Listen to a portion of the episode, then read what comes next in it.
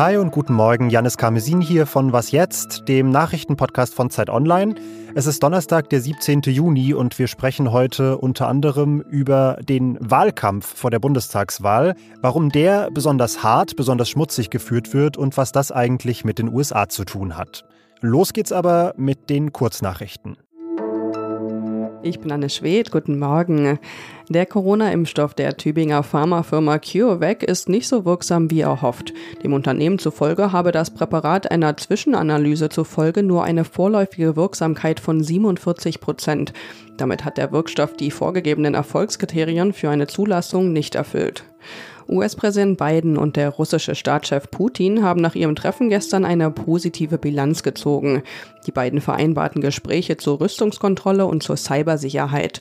Zudem sollen die jeweiligen Botschafter wieder auf ihre Posten zurückkehren. Biden kündigte an, er werde auch in Zukunft Menschenrechtsverletzungen in Russland ansprechen. Es sei aber in dem Interesse von niemanden, einen neuen Kalten Krieg zu beginnen. Redaktionsschluss für diesen Podcast ist 5 Uhr.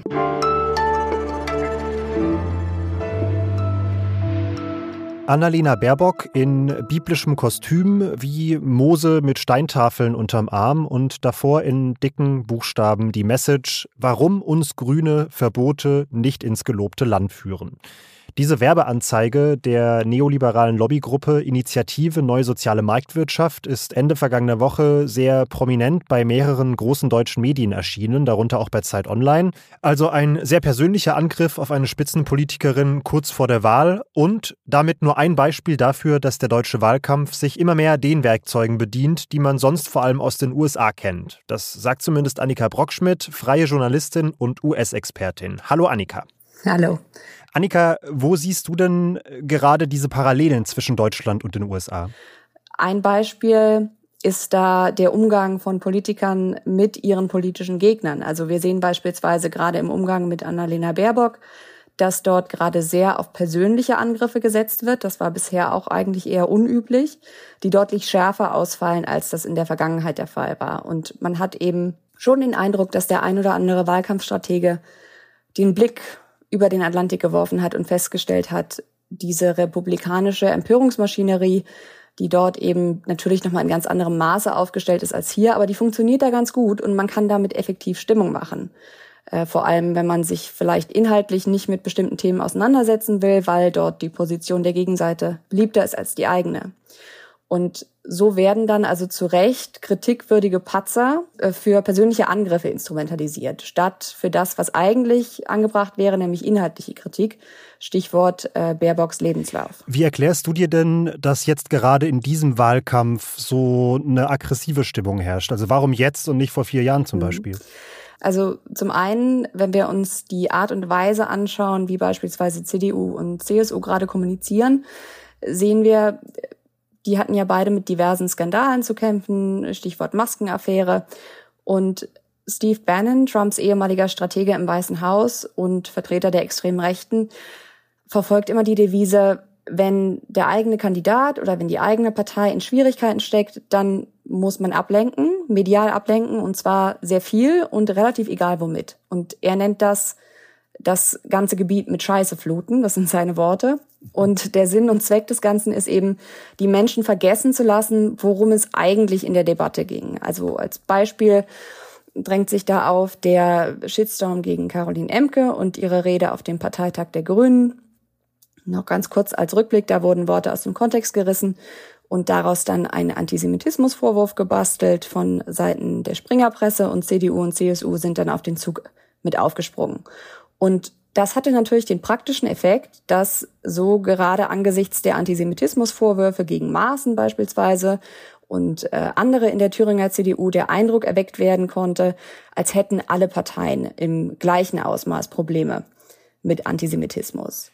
Die Grünen gehen mit den Angriffen bislang ja recht besonnen, man könnte wahrscheinlich auch sagen verschüchtert um, auf jeden Fall sehr defensiv. Hältst du das denn für die richtige Strategie? Ja, also ich glaube angesichts dessen, dass es ja wirklich noch eine Weile hin ist bis zur Wahl, wir haben jetzt Mitte Juni und Wahlkämpfe werden ja nicht gerade entspannter, je näher die Wahl rückt, ist das schon bedenklich, weil, wie du schon sagtest, die grüne Strategie scheint derzeit tatsächlich mit der der Demokraten in den USA vergleichbar zu sein, sich also nicht auf die, das Niveau dieser Angriffe einzulassen und sachlich zu bleiben, quasi mit dem Argument, die Inhalte werden sich schon durchsetzen und wir begeben uns nicht auf diese emotionale Ebene.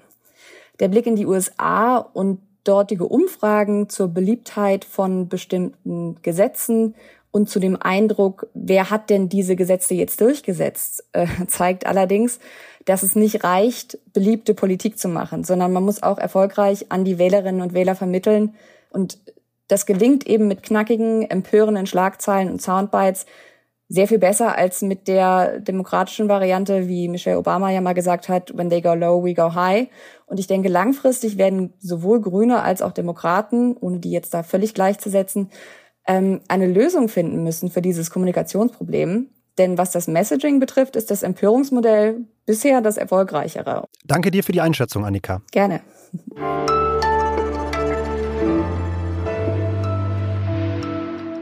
Und sonst so? Dass vor einigen Tagen die Absolventenfeier der University of Chicago stattgefunden hat, wäre an sich jetzt erstmal keine Meldung für unseren Nachrichtenpodcast.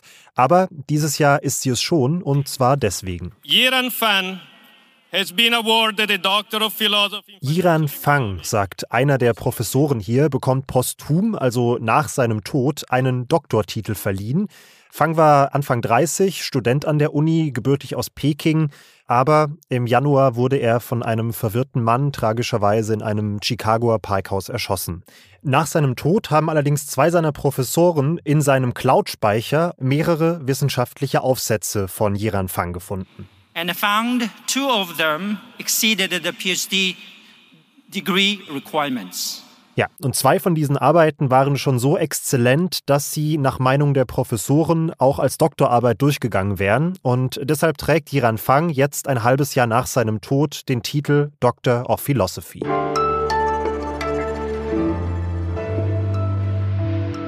Seit heute früh habe ich 49 neue Kolleginnen und Kollegen. Liebe Grüße in die Runde zum Beispiel an Renate Steig-Tillmanns, 86 Jahre alt aus Remscheid, oder an Philipp Auerbach, 32 Jahre alt aus Lauchhammer. Die beiden und 47 weitere Menschen sind ab sofort die 49. So heißt ein Projekt von Zeit Online zur Bundestagswahl, das heute online geht. Vereinfacht gesagt sollen diese 49 in vielerlei Hinsicht Deutschland im Kleinen abbilden und sie werden in den nächsten Wochen und Monaten in unseren Texten, Podcasts und Videos so regelmäßig auftauchen, dass sie wahrscheinlich kaum an ihnen vorbeikommen werden. Mir sitzen jetzt zwei der Köpfe hinter dem Projekt digital gegenüber. Zum einen Iliana Grabitz aus unserem Politikressort und Philipp Feigle vom Ressort X. Das ist ein Zeit-Online-Ressort für Sonderprojekte. Und ich bitte euch erstmal ganz knapp zu erklären, was denn genau der Gedanke hinter diesem Projekt ist. Ja, im Jahr der Bundestagswahl ist es uns natürlich ein Anliegen zu verstehen, was das Land bewegt, was die wichtigen Themen sind, worüber die Leute gerade nachdenken. Und in den Diskussionen darüber, was wir in diesem Jahr zur Bundestagswahl machen wollen, fiel uns recht schnell auf, dass dieses Land ja vor allen Dingen sich dadurch auszeichnet, dass es heute sehr divers ist, dass die Lebenswirklichkeiten sich sehr stark unterscheiden. Und da kam uns die Idee, wäre es nicht toll, Deutschland in einen Raum zu setzen, eine kleine Gruppe von Menschen zu finden, die ein möglichst genaues Abbild der deutschen Gesellschaft sind und die man die dann in einem Raum zusammenkommen und miteinander diskutieren, die aber auch wir befragen können und mit denen wir in, in Dialog treten können. Ja, ähm, wir haben eine wirklich außerordentliche Situation, in dem wir quasi 49 Sonden in Deutschland auf einmal zur Verfügung haben. Ja, also mit denen wir äh, versuchen können, Deutschland zu verstehen. Raus aus unserer Blase, denn auch wir, Zeit Online, befinden uns ja in der Blase in Berlin oder in Hamburg. Wir wollen, dass sie diskutieren miteinander. Sie wollen, wir wollen, dass sie äh, mit uns diskutieren. Wir wollen, dass sie mit ausgewählten Politikern sich unterhalten. Und wir wollen auch, dass sie sich zu den aktuellen Themen äußern. Also wir wollen sie als Korrektiv nutzen für für unsere eigene Themensetzung. Ne? Verpassen wir Themen im Wahlkampf? Gehen wir womöglich in der Beobachtung an äh, Lebenswirklichkeiten und an Realitäten vorbei? Dafür wollen wir sie einsetzen. Und darauf freuen wir uns wahnsinnig.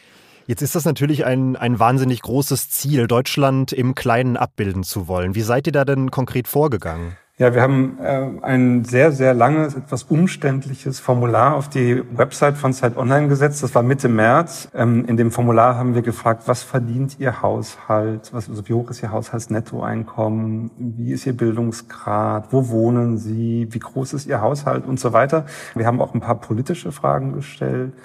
Und unsere Überraschung haben sich da 30.000 Menschen angemeldet, was uns wirklich überrascht hat und auch offen gestanden anfangs etwas überfordert hat. äh, unser Datenexperte äh, und Mathematiker News und Andreas Loos hat darauf eine, wie ich finde, beeindruckende Software programmiert, die dann aus diesen 30.000 Menschen eine möglichst perfekte Gruppe von 49 Menschen errechnet hat. Und was ein, was ein kleines Wunder ist, ist, dass uns das ziemlich perfekt gelungen ist. Also die Abweichungen von, dem, von den echten Verteilungen der deutschen Gesellschaft sind sehr, sehr gering. Okay, du sagst jetzt schon nahezu perfekt. In, inwiefern würdet ihr denn sagen, hat das tatsächlich geklappt, jetzt Deutschland im Kleinen abzubilden? Die Gruppe ist, das muss man glaube ich wirklich dazu sagen, die ist nicht streng repräsentativ. Sie ist, die Statistiker sagen dazu, offenbar eine quotentreue Stichprobe. Das heißt also, wir haben die Anteile in der deutschen Bevölkerung nachgebildet, wir haben aber zum Beispiel so ein paar Dinge nicht hinbekommen. Dafür ist diese Gruppe auch zu klein. Aber unser Ziel war ja auch ein anderes, nämlich die Vielfalt des Landes abzubilden und diese ganz verschiedenen Lebenswirklichkeiten, auch äh, ökonomisch, sozioökonomisch gesprochen, Lebenswirklichkeiten zusammenzubringen und in direkten Kontakt zu bringen und in einen Raum zu setzen, in einer Gruppengröße, die es auch noch möglich macht für die Leserinnen und Leser von Zeit Online, dieser Gruppe auch ein bisschen näher zu kommen, den einzelnen Personen dieser Gruppe etwas näher zu kommen. Und natürlich werden die 49 auch hier bei Was Jetzt regelmäßig eine Rolle spielen. Wir geben Ihnen jetzt ein bisschen Zeit zum Ankommen und dann werden Sie auf jeden Fall von Ihnen hören. Für heute war es das aber mit Was Jetzt. Ich bin Janis Karmesin, hoffe, Sie haben einen schönen Tag und verabschiede mich. Bis dann.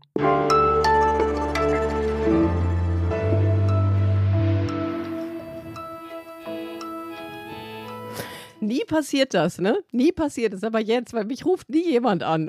Ich weiß gar nicht mehr, wie dieser Sound ist von diesem Ding.